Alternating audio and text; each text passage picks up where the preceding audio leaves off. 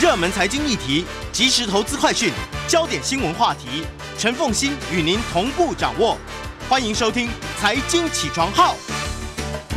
欢迎来到《财经起床号》节目的现场，我是代班主持人尹乃金。呃，帮大家规划的是固定的啊，呃，国际新闻的专题啊，一周的国际焦点呢，请到的是丹江大学国际事务和战略研究所的副教授李大中李老师，李老师您好，早安，各位观众、各位听众，大家早。好，我们首先呢要请这个李老师呢来跟我们谈一下啊，呃，美国的白宫发言人呢沙奇呢，呃，在刚刚呢宣布啊，就是北京呢，呃，不是美国呢决定啊。呃，在明年的冬奥呢，要外交抵制，就是杯葛了啊。就是美国政府的官员呢，不会派，不会去参加呃冬奥，但是呢，他们运动员还是去照常参加。你怎么看这个这个呃这件美国这个决定的影响性？因为大陆呢，昨天就说，呃，美国你不要做出这个错误的决定啊，否则呢，我就要这个呃报复。对。因为这个美国的外交抵制，其实应该是在外界的预料当中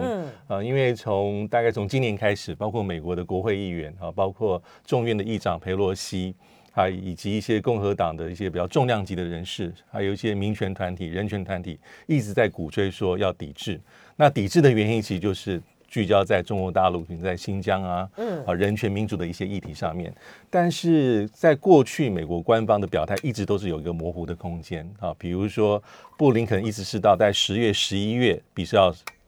面对镜头的时候，他说我们在考虑，对对对对。那拜登也是在几个礼拜之前，在那个呃这个美洲的这个呃加拿大、墨西哥跟这个美国的高峰会的时候，他是面对。加拿大总理当面问他说：“你对于北京冬奥的看法？”他说：“我们的确是在考虑当中。”所以外界才比较秀出说有可能就要朝向抵制的方向前进。但是我们也知道，因为抵制不是零跟一。嗯，那以这次来看，其实它就是个外交悲歌，运动员的权益没有受任何的影响。所以它跟过去在一九八零年，当时因为一九七九年苏联入侵阿富汗，那时候全球那是真正的抵制。嗯，那抵制是坚壁清野。啊，所以还是有所不同。所以这一次的抵制就应该讲是外交悲歌，就是我的代表团里面没有政治人物，也没有美国的官员，但是基本上是保障美国运动员的权益。嗯，所以当然对北京来说是颜面上是受损，因为才开过拜登跟习近平的视讯高峰会，但是峰会里面根据当时会后的一些转述，美国说我们没有谈这个议题，但这个议题大家都都知道很重要。那第二个就是民主峰会，嗯，因为对北京来说。这就是你在讲，你说你不要新冷战，但是你开民主峰会邀请这个不邀请那个，那这个是奥运的盛会，那你不只是自己，而且还鼓吹一些国家盟友一起去做外交抵制。对北京和对俄罗斯来说，这个就是在地全世界的地图上在画一条圈圈人员人为的界限，那个有点像是在搞冷战。那但是这个这个目前拜登的做法，我觉得是在意料当中，因为他并没有完全是抵制他。这跟当年一九八零年一九八零年那一次，其实是全世界大概有六十三国抵制，只有八十一个国家参加莫斯科的奥运。那莫斯科奥运那是弄得很大，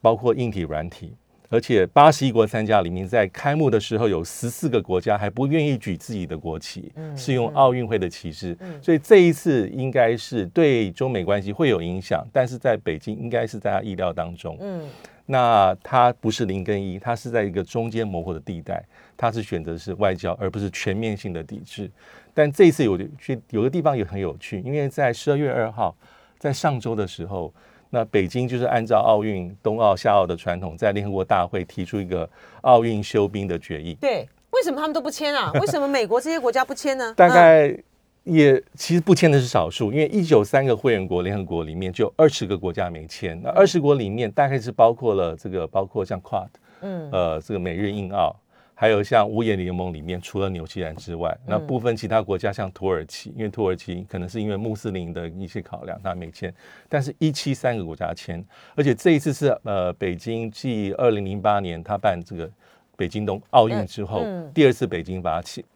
但这不是特例，因为从一九九三年开始，但每两年会有一次联合国大会的决议。嗯嗯，那这决议是没有拘束性的，是象征性的。但是，一七三个国家签署，代表多数国家。会认为这是符合奥运精神，就是在奥运召开前的一个礼拜，还有奥运会试的当天，还有奥运结束后的一个礼拜，基本上希望能够做到政治休兵。是，就是为什么美国在这个，呃就是这是其实是属于一种仪式性的啊，对，来宣布在奥运呃举行期间呢。呃，不要有这个战争，连这样子的仪式性的东西都不愿意签署，就是因为就是冲着北京而来的，对不对？我觉得主要是因为拜登政府他才一上任的时候就把这个民主人权他把它抓得很高，嗯，他基本上没有往下走的空间，所以这就会影响到很多事情，因为他在选前去年在竞选时候就说我要开民主峰会，对，他就。两两个议程是很特别，跟过去的川普不同。第一个是民主人权，他基调拉得高；第二个是他讲气候变迁，所以这两个议题都是他要有所表现。所以当他这个立场高度拉到这么高的时候，他很多地方没有办法有回旋空间。嗯嗯。那很多包括国会议员，他可能不想那么多，那就是压川他的压力是非常非常大。他最后做出的决定是，就是取一个中间值。是。那这个虽然这个李教授说，呃。美国啊，这个抵制外交抵制北京的冬奥呢，是在预料之中。但是因为呃，中国的外交部的发言人昨天也放话了嘛，哈，说啊，你这个我们会报复啊，什么很强烈。他要怎么报复？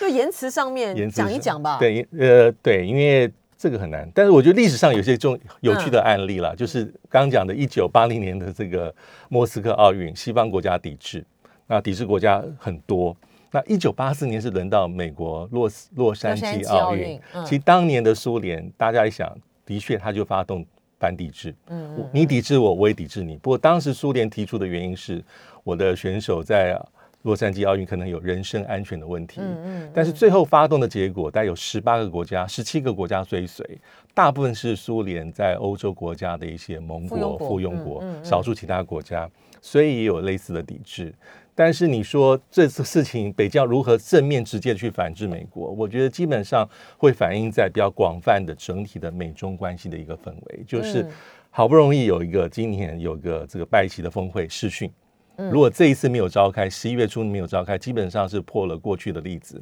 所谓美中领导人上台之后，大概都在上任后的几个月、一年内一定会召开会议峰会，不管是正式非正式。假设这一次没有，那就真的很糟糕。而且这次在这样的状况之下，大家在会议上看起来会后是各说各话，但是基本上是了不起的，很罕见的少数的共识了。嗯，然后在里面讲说啊，不要冷战的氛围，那要重视的是管控彼此的分歧，什么防护栏外交。可是会后这两件事情都很难避免，一个是民主峰会，一个是抵制，看起来拜登都有些内部的理由跟压力，不得不。所以对于日后的。北京跟华府华府的互动，基本上这是个大的大的环境，很难完全避掉这些负面的氛围。现在就看是哪些国家会跟进了啊？对，加拿大、澳洲有可能，都有可能，甚至德国、澳洲、德国啊。可是呃，我看到德国之声有一个报道啊，就是还蛮有意思的，就是我们看呃德国的内定的。呃，外长啊，就是绿党的主席，对。于呃北京呢方面呢的外交呢，就是发出了比较强硬的声音。是，但是呢，他的呃这个总理呢，呃德国之声的报道是说有也跟已经跟这个呃习近平方面表达，他会延续呃梅克尔的路线，对。对对对，会走比较务实的路线。嗯，就欧盟在欧盟在呃有关于北京冬奥的这个事情上面呢，不知道会。可能欧盟执委会会有一个态度，可是，在欧盟里面的这些个别的国家，因为巴黎，呃，因为他们要接下来举举办下一届的夏奥嘛，是，所以，呃，习近平已经跟马克龙已经通过电话了啊，表示的互相的彼此的支持啊，就是说，但他的这个支持跟到时候会谁带团去参加冬奥，当然是两回事了哈，而特特别现在又在疫情期间啊，疫情也是有个好处。他也让大家呢，在这个对对对，在这个姿态上面呢，可以有一个缓冲的空间哈。不晓得会怎么样？对，我觉得德国也很有趣，因为它的这个红绿灯那个才刚刚形成，那里面本来就是虽然有一个共同执政的协议，然后包括对中国的政策、大陆的政策大家在看，但是其实是轻重有别。因为社民党的肖兹总理看起来虽然是比较关注人权的议题，但是跟绿党的刚刚您想所讲的这个这个绿党共同主。这主席以后就要接外长，对北京的态度是比较严厉，嗯嗯，所以最后应该要协调出一致的一个一个立场，是你到底要不要追随美国，嗯，那所以欧洲这个地方，我觉得还是有些未知数，是对。是。好，我们呢接下来呢来来看啊，就是呃洪都拉斯的我们的邦交国啊，呃之前的时候呢一直传出来说，呃。现在的这个反对党的这个候选人呢，如果当选之后呢，因为他在竞选期间的时候就说他会跟北京建交哦，那但是呢，美国呢派出了高官呢去进行游说之后呢，现在态度呢好像就是转变了，是不是这样子？我觉得是，这也很特别，就是因为这个卡斯卡斯楚女士哈，就是即将要接任洪都拉斯总统的这位女性候选者，她是在今年九月份的时候，那是讲的非常清楚，嗯，是在公开场合说，假设她胜选。他会推动跟北京的建交，那那一次是应该就是唯一，但是非常斩钉截铁。但是我们发现，在选前，其实卡斯楚的阵营已经有一些口径的软化，嗯，更微妙。包括他的幕僚说，啊，如果是个胜选的话，啊，我可能还要再做一些考虑。这是在选前选举前夕，并没有最后的决定。他的幕僚，嗯，那选后还有选前，还有一些一些有趣的地方，就是美国在很大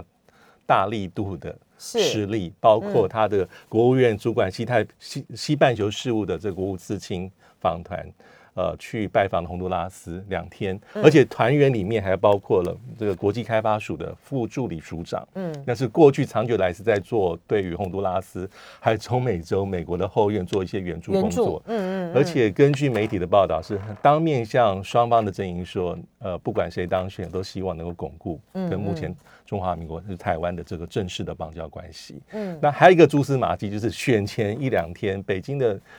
非常高分贝的这种批判，就说你不要介入别的国家事务，你不要违反一中原则，因为北京嗅到一些不寻常的氛围，在选前，那选后，其实美国几乎是第一时间就是道贺这个当选者卡斯楚，而且称赞说这次的选举是和平而且是民主的。嗯嗯，那这也是一个很重要的一个蛛丝马迹。那蛛丝马迹选后还有一个就是。呃，卡斯楚内定的副手，这他有三位副总统。那这位呃纳斯拉雅，他之前曾经选过总统，也是反对阵营卡斯楚女士的一个政治上盟友。他就很明白的说，啊，维持现状，尊尊美啊，就是我们不需要跟中国建立外交关系，因为美国是我们很重要的贸易紧密历史上的朋友。啊，都是我们不需要跟。那最后一个是在就在不久之前，卡斯楚接受外媒的这个专访，他里面讲到他施政的重点，我觉得非常有趣。他把重点都放在一些当务之急啊，贫穷啊、反贪啊、毒品走私啊。最后他提到了美国，他说我们跟美国的关系是非常非常的友好。嗯，我比较关切的是啊，包括一些我们在美国的移民啦、非法移民，他们的。人生的处境啦，家人的安全等等等等，他把重心放在这边，丝毫没有提要跟北京建交、要跟中华民国断交的议题。所以从以上来看，基本上我觉得这个表面上看起来是我们的邦交跟北京的外交的一个角力，在后面其实是一个北美国跟中国大陆暗潮汹涌。就是大陆，呃，就是美国这次为什么动作要这么的这个强烈？这个是面子问题吗？对，也因为我们看看过去几年内，你看在有一个一七年巴拿马，嗯，弃我们而去。其实巴拿马那个非常的严重，很严重。对于美国来讲，这个也非常的非常严重。以前就是台湾，呃，中华民国呢在帮美国守他的后门嘛。是是，嗯。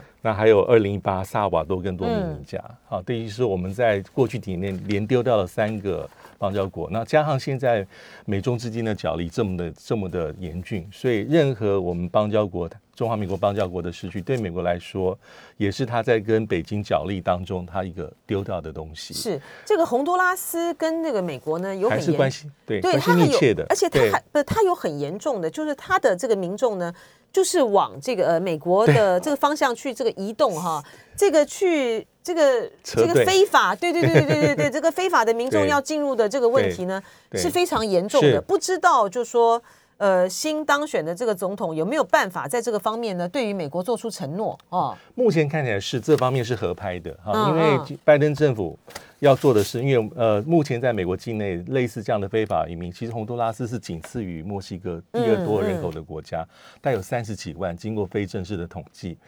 那基本上要做源头的管理，所以要在中南美洲哈，包括洪都拉斯境内要做好一些经济啦一些工作。那这方面其实目前的这个当选者卡斯楚女士，她的讲法其实跟拜登是相呼应的，相呼应的。那美国对于洪都拉斯影响性还是非常大。所以他这个应他就不够狠哈，就是如果他应该可以拿这个民众来去要挟这个美国政府啊，就像就像这个白俄罗斯一样哈，去从这个中东呢运来这个呃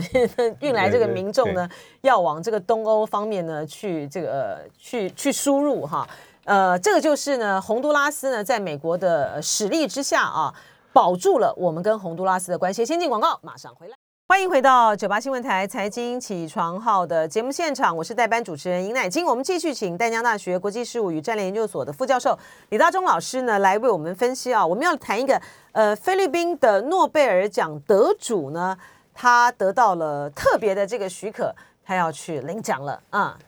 这是很有趣的，因为呃，本来因为这位呃雷萨他是一个菲律宾的呃这个独立媒体啊、嗯 rapper 网络媒体的一个主持者，那他因为常年去批判监督政府，那就是所以获得这一次诺贝尔和平奖的一个一个这个青睐了，嗯就是他是得奖，但是他因为有很多官司产生啊，比如说呃政府起诉他，你是在网络上造谣诽谤。啊，还有逃漏税，还有你这个媒体后面有有美国势力啊，外国的资本的介入，嗯所以嗯。他基本上如果不是这一次法这个法院做出的特别许可，他基本上是出不去的，哦，那这一次出境，出不去，嗯。因为很快就要颁奖了，十二月十号。嗯。那上个礼拜其实国际社会已经在关注说，你到底能不能来来亲自能够受这个奖，包括联合国秘书长古特雷斯的这个这个特别的顾问也公开讲说，应该要让他去，嗯要排除这种政治上干扰。所以最后是在呃十二月三号，菲律宾的上诉法院决定说啊，你没有。你不向政府的聘请的律师说你有弃保潜逃的风险，你没有问题，你可以出国去受奖。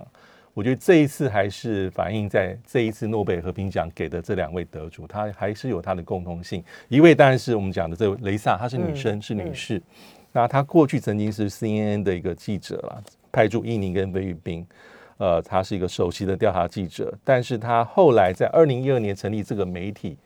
啊，基本上就是把他的重心放在对于政府的贪污腐败、嗯滥权、违背人权，嗯他做了很多的一些报道。这报道里面，基本上他跟目前的杜特地总统有关。他主要是批判两个面向，第一个面向是说，呃，很多菲律宾的国营媒体、私人媒体，你在大量的发表、发布有利于总统跟执政的假新闻，这第一个。第二个就是讲到是人权的议题啊，就是因为杜特地上台之后，他雷厉风行，他非常的强势，他在他过去当市长的那内就在对反毒有组织的反毒是技术铁腕，但这个政策在非在国际社会是有些疑虑，因为嗯根据官方这种反毒战争呃非法法外处决，可能死亡人数就六千多人。是那如果根据联合国跟一些国际人权组织的报告，这种死亡人数可能在一万五到三万人之间，所以他在国际社会里面有很多的批判，所以这也是呃雷萨女士她在报道里面她特别琢磨的重点，就是你在很多的政府的政策，即便是高举正义的大旗在反毒，为了老百姓的福利，可是这方面你做不好，所以。他在二零一八年获得那个《时代》杂志的年度风云人物，就是你是真相的守护者。那所以雷萨跟另外一位今年的同样的得奖得主是俄罗斯独立报啊这个总编辑穆穆穆拉托夫。这个获奖的原因基本上两个人很像，一个是捍卫新闻言论自由，第二个是挑战普廷跟挑战杜特记。第你们是两位重要的媒体者，所以这也让我们得到，我也觉得一些一些借鉴，因为的确不容易，在这种氛围之下啊、当然菲律宾有民主的选举是民主国家，那俄俄罗罗斯也是，但是基本上是在民主上是有一些 有些瑕疵的。嗯，那在这样的氛围之下，他们能够勇敢站出来是不容易。而且他们的呃同业呢，很多人呢，对，呃，都是就因为这个报道而莫名其妙的死亡，有哎，对不对？啊？对所以他们是在这个死亡的威胁下面，对坚持对还是要监督当有权者，嗯对啊，像穆他像莫斯科这一位这个俄罗斯的这个独立报《新报》的总编辑穆拉托夫，他就讲说哈，他他的得奖，他公开讲是要献给我们一九九三年这个《新报》创刊以来被杀害的六位《新报》的记者，嗯，还有公稿者，我要向他们致敬，因为他的报道内容跟跟那个菲律宾状况很像，一样是人权的侵犯、高层贪腐、滥用职权、选举舞弊、警察非法打一逮捕，就很容易成为政府的眼中钉，所以这样子的状况，其实他们真的是非常不容易。所以话说回来，这诺贝尔和平奖给的这个奖项的内容，其实是与时俱进。嗯，因为它是大概有超过一百二十年历史，我们中间扣掉十九年重缺，大概他给的一开始是什么和平的理念啊，组织国际社会啦，但是他有些时候会给到一些人权的议题，嗯啊，或是是一些呃国际的调停啦、和解啦、妇女的权益啦、人道工作啦啊等等等等。那像这一次是给到两位。他在给之前，可能大家不知道这两个报纸在干嘛，嗯，也更不晓得这两位是谁。但给了之后，大家开始关注，说哦，原来有这样的议题。当然，诺贝尔和平奖是有正反两面的，有些人会批判他说，你还是很西方视角，嗯嗯，而且你通常大概都是呃雪中送炭少，锦上添花多。还有一种是你误判的状况很多，在没有搞清楚我就颁给颁了之后，可能会发现。他没有办法实这个实至名归，像翁山苏翁山苏姬，或是像其他人，所以，但是他我觉得还是正面的评价还是比较高。是，这翁山苏姬就是一个很大的一个落差哦。他这个作为呃诺贝尔和平奖的得主，而且他对于呃缅甸的这个民主呢，对被软禁这么多年，对有他贡献。可是对他拿到了呃。他们终于拿到了这个权利之后，主要是在这个罗兴亚、罗兴亚、罗兴亚人的这个问题上面，他们的表现太令人失望了。可是，呃，他现在呢被这个军政府软禁，然后又被判刑。对，呃，他这样子的一个很曲折的一个遭遇，反而是就是也有点讽刺哈。对，在他的这个声誉上面呢，又挽救了这个翁山翁山苏姬啊。呃，否则那个时候呢，当在这个罗兴亚的这个问题上的时候呢。有很多呃一些的人道组织就在呼吁说，诺贝尔和平奖呢应该把这个收回，没收，对不对？要收回啊。好，呃，不过还不错啦。这个呃，菲律宾的法院还这次做出了这样的一个决定，让他去 去拿奖，让他去去领奖啊。哎，您刚才讲到就是说报道，呃，就是他他除了这个监督啦啊，呃，当权者之外，它里面讲到说。呃，他们给了很多的这个公营媒体的资金嘛，啊，然后报道了很多的这个假新闻嘛，对不对？这个奥奥地利的这个总理那时候这个政治金童啊，这个欧洲里面呢最年轻的呃出任总理的，他最近呢宣布退出政坛。对，你知道他的理由是什么吗？他的理由呢，就是因为呢，他花了很多的这个公帑啊。给呃媒体啊，让媒体呢做出有利他的报道。哇，你看，因为了这样子，他就被接受调查呢。这在我们这在我们国家来讲，这不是常态吗？对，而且他是说宣布退出政坛。对，他的年纪而言，他基本上断送了很多。是啊，而且他现在真的在接受调查哎。对，而且这也是呃，因为我没有深入的去看，但至少可以看起来说他自己。国内有一个这个政治的标准，或者民意跟老百姓有一个这个基本的尺，他还有他自己可能也无法忍受，也无法承受的外界的批判，嗯，这样就离开。是啊，你看这个只不过是因为他们给了很多的预算给媒体。那好，我们接下来再看啊，呃，这个是呢有关于呢维也纳啊正在进行的第七轮重启伊核协议的谈判，来请这个。李教授来跟我们分析一下，嗯，这个伊朗核子谈判哈，其实它正式的名称叫做伊朗核问核议题达成全面协议的这个这个协议啦。嗯，我们如果印象还在的话，其实它是奥巴马任内，他视为是个了不起的外交成就，是的确也是，对，呃，而且谈了二十个月，嗯，那基本上的内容啊，就是说，呃，伊朗你要同意啊，接受呃这个。铀的浓缩的生产跟储存的限制啊，要关闭一些设施，而且要接受国际社会的呃很严格的一个实际的查查证啊查证。那同时，西方国家会慢慢考虑要解除对你的制裁。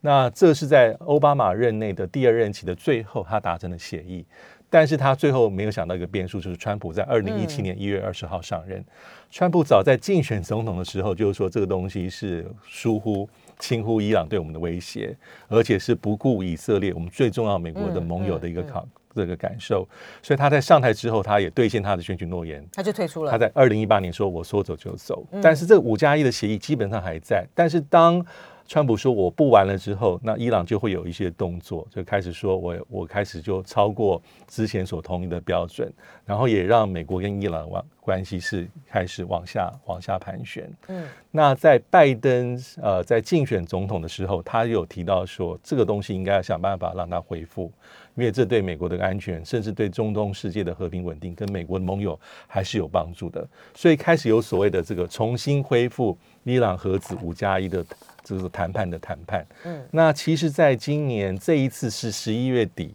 这次是所谓的第七轮哦。嗯，但是从第七轮跟前面的第六轮其实隔了好几个月，第六轮是在六月二十号就结束。那主要是因为很多原因是，伊朗在今年呃这个有一个新的总统啦，这个叫做莱西才强硬派，他跟过去温和派的这个罗哈尼总统，就是当时跟奥巴马达成共识的，他的态度不同，但好不容易。这一次是宣布说哦，第七轮重新开始，但是开了三天之后之后又宣布说暂时终止，可能要接下来要到第八轮。那主要的原因跟症结还是说，呃，这点还很特别，是美国并没有直接参与。嗯，那所谓的核子五加一是包括了中美呃英法德二。加一就加那个德，加德。本来美国在里面，但美国在这次这几次的恢复谈判当中，美国其实并没有参与其中，而是透过欧洲的盟友来做传输、间接传话、间接的传话，这也非常有趣。对对，美国会保有它一个弹性的空间。嗯嗯。那这一次其实看前几天带一个外交的放话，美国很强硬，布林肯就是说伊朗在玩两面手法，就是说一方面跟我谈，但一方面没有真心诚意。嗯。那英德。法这三个国家看起来在比较中间中立立场是说，哦，本来草案已经完成在七成到八成，但是伊朗在一些议题上开始退缩，所以要求修改，所以我们没有办法马上达成所谓的协议。但是伊朗真正要的是什么？其实伊朗要的就是要解除制裁嘛。而且他的提法其实很有趣，他说：“我要你保证解除制裁之后。”未来不会重新再来制裁，是，而且他要这个美国保证说，你未来呢，不管谁当选总统呢，都不能够退出协议，谁能给你这个完全无法保证，没有办法保证啊！政治人会上上下下，政政党会轮替，总统会轮替，这当然都有可能。就是啊，所以呢，这个保证没有什么办。还有他目前比较这个怎么讲？呃，芒刺在背的是，他要求马上解禁。被美国所冻结的在海外的一百亿的这个银行的银行的这个资金，嗯，啊，这个做法是过去美国在做经济制裁、贸易制裁常做的手法。是，那所以说目前来看要等第八轮，就是说可能往好的方面讲，好事多磨。是，可是我觉得美国在这方面呢，拜登呢，我觉得他缺缺乏一个全盘的策略，就是在于说。呃，你要恢复这个伊核协议谈判，可是你在这个制裁部分呢，完全不松手。在这种情况之下，为什么伊朗要答应你的条件呢？所以这个是一个很大的问题哦。我们先进一段广告，广告之后呢，再请李大中教授呢，针对这些的话题继续为我们进行分析。进广告，马上回来。欢迎回到九八新闻台财经。起床号的节目现场，我是代班主持人尹乃金。我们继续请教丹江大学国际事务与战略研究所的副教授李大中教授啊，来为我们分析啊。哎，伊核协议应该还还有一些的这个内容要请教呃，这个李李教授啊，因为呢，伊朗呢在美国呢迟迟没有办法做出，你就说，哎，你说你这这个协议呢，你签了以后呢，你再回来你就不能够再退出，你就算这方面不能保证的话。对于伊朗来讲，他也想要看到美国拿出一些诚意来嘛，哈，就是包括解除制裁的这个部分。但是拜登呢，也没有没有任何的动作啊，所以伊朗呢，他这边呢，他就恢复了他的提炼这个浓缩铀，这个又给美国这个理由，就说你看你都你都没有这，你也没有诚意啊，你没有诚意这样做，所以双方现在。这个进展会是如何啊？对，我觉得双方主要是目前的互信可能还并不足够啊。那很多时候看起来也是一个外交上相互的一个喊话或者要价。那但是好处的地方是，这样的谈判应该会继续下去。就是说，双对美国来说，他也不愿意先把筹码放放完全放掉，就如同在呃对朝鲜半岛、对北韩的态度，美国也非常的相像。当年的这个呃。这个川普总统从二零一八年之后，有很多不同的一些缓解的动作哈，什么川金会，什么新加坡会谈，然后最后跟河内峰会，河内峰会至少三次的见面，对，但是也还跑到那个，还跑到那个呃跑到这个北北韩去啊，不是吗？对对，演出那么戏剧性的那一幕，对。但是嗯其实美国并没有放松任何对于北韩的制裁，包嗯括联合国的安理会的制裁、各个制裁的决议，美国自己的版本以及美国的盟国，就是说北韩所想真正想要要的，嗯美国其实都没有给。那我觉得可以类比于这次的这个伊朗核谈判，就是。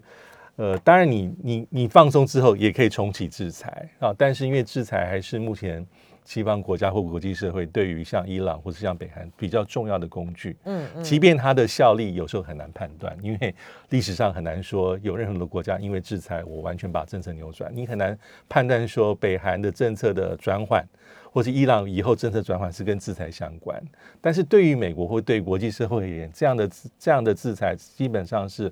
我是可以把刀放在脖子上，我对你还是有一定的影响力。当我把刀收走，暂时收走之后，我可能怕我暂时把筹码就放掉，那以后我可能对你有任何的制裁，我可能要再来一次，还是需要旷日费时。所以目前来讲，我觉得目前还是那种外交的喊话跟姿态，双方都有一些东西想要达成，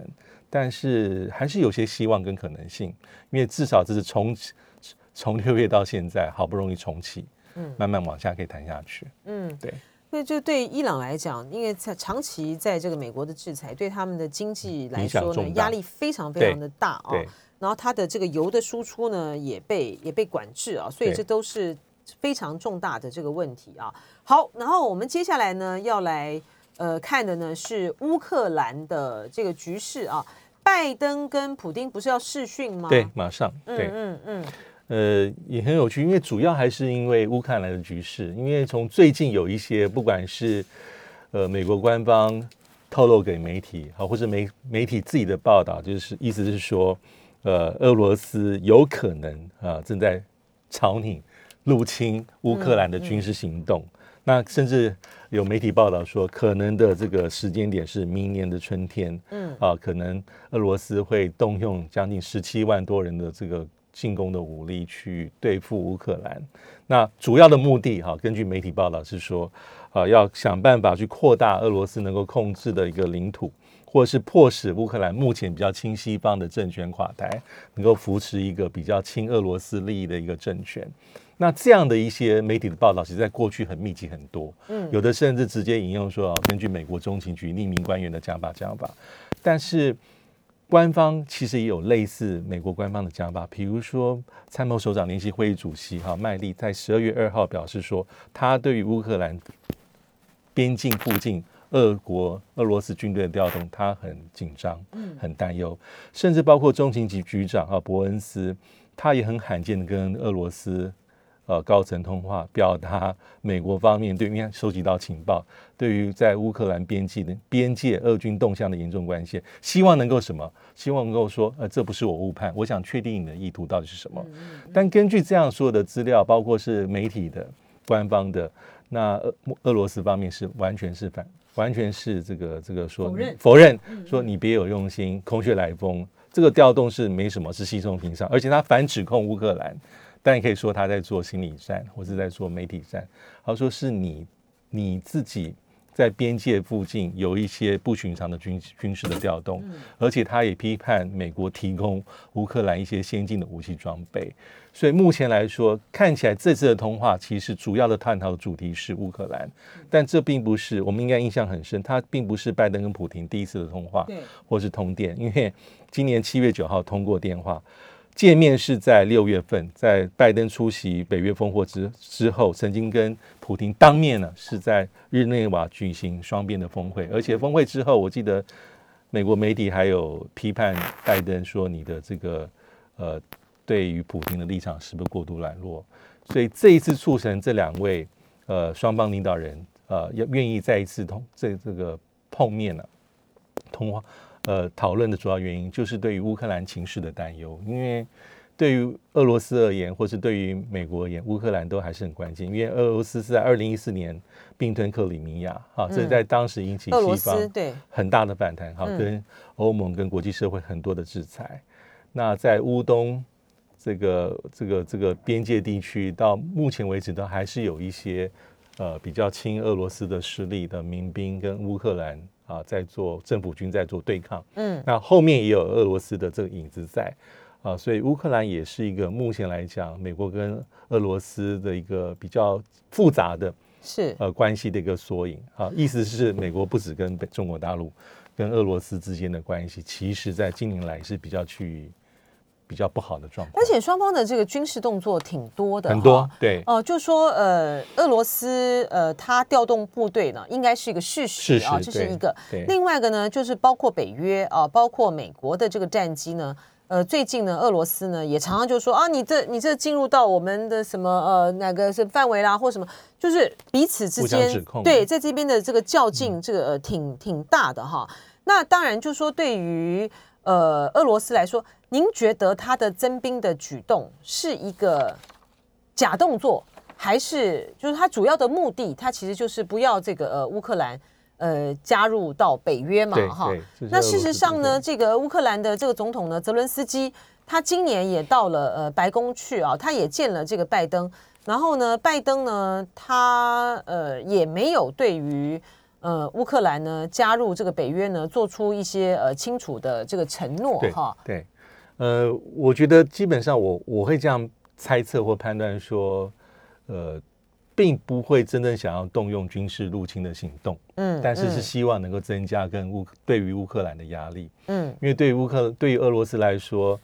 呃，我们如果从冷战结束之后来看啊，这个北大西洋跟公约组织是一连串的一些扩张东扩跟南进的一些举措，嗯，但是对俄罗斯来讲，假设这个乌克兰都成为北大西洋公约组织的一员，那代表说北约已经在我的门口，嗯，这样这条防线是不能松。那再加上这几年，其实其实乌克兰的这个政府政府啦，或者政治领导者，他的亲西方、亲美国的态度是越越明确，所以他希望在这个地方增增强一些压力。嗯，但是西方包括美国，包括一些媒体，还是认为说，假设我们去看二零一四年这个克里米亚的案例，是意思是说没有什么一定是不可能。嗯，但是看起来这一次，我我会觉得说，你要说他大张旗鼓去入侵一个。这个国家军事这个机几率还是比较低，但是美国方面跟国际社会也有很多的事情，因为他们是根据情报，就是有这个四个在边界有四个地方，他明确的指出什么部队、什么样的兵力在这边做集结。你当然可以说他是在做我境内的一个演训，但是演训可能就是下一步就直接就可以推进，所以这个不得不防，对美国来说会有一些这样的压力跟考量。但是要真正爆发那种直接的冲突，看起来其几率应该是低，因为假设再发生这样的事件，就很难想象未来的美国跟俄罗斯的关系。那再可以再去对比说，呃，过去在冷战时期的阿富汗的例子，所以就会令人会比较担忧。而且这个几率应该不高。对，就俄罗斯如果真的对于乌克兰采取这个行动的话，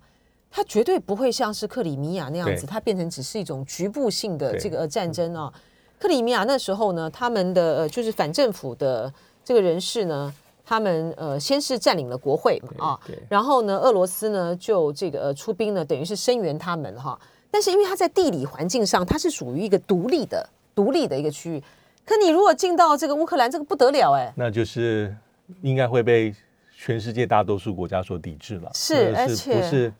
简简单单的事情了。对啊，这这是怎样？这是要这个普丁要做这个第三次世界大战所以他的这种政治的姿态应该是比较高 啊，真正会动动动武的几率还是比较低。是，那我们就要来看这个今天呢，普丁跟呃拜登的视讯呢会有什么样的结果啊？非常谢谢淡江大学的副教授李大中教授为我们。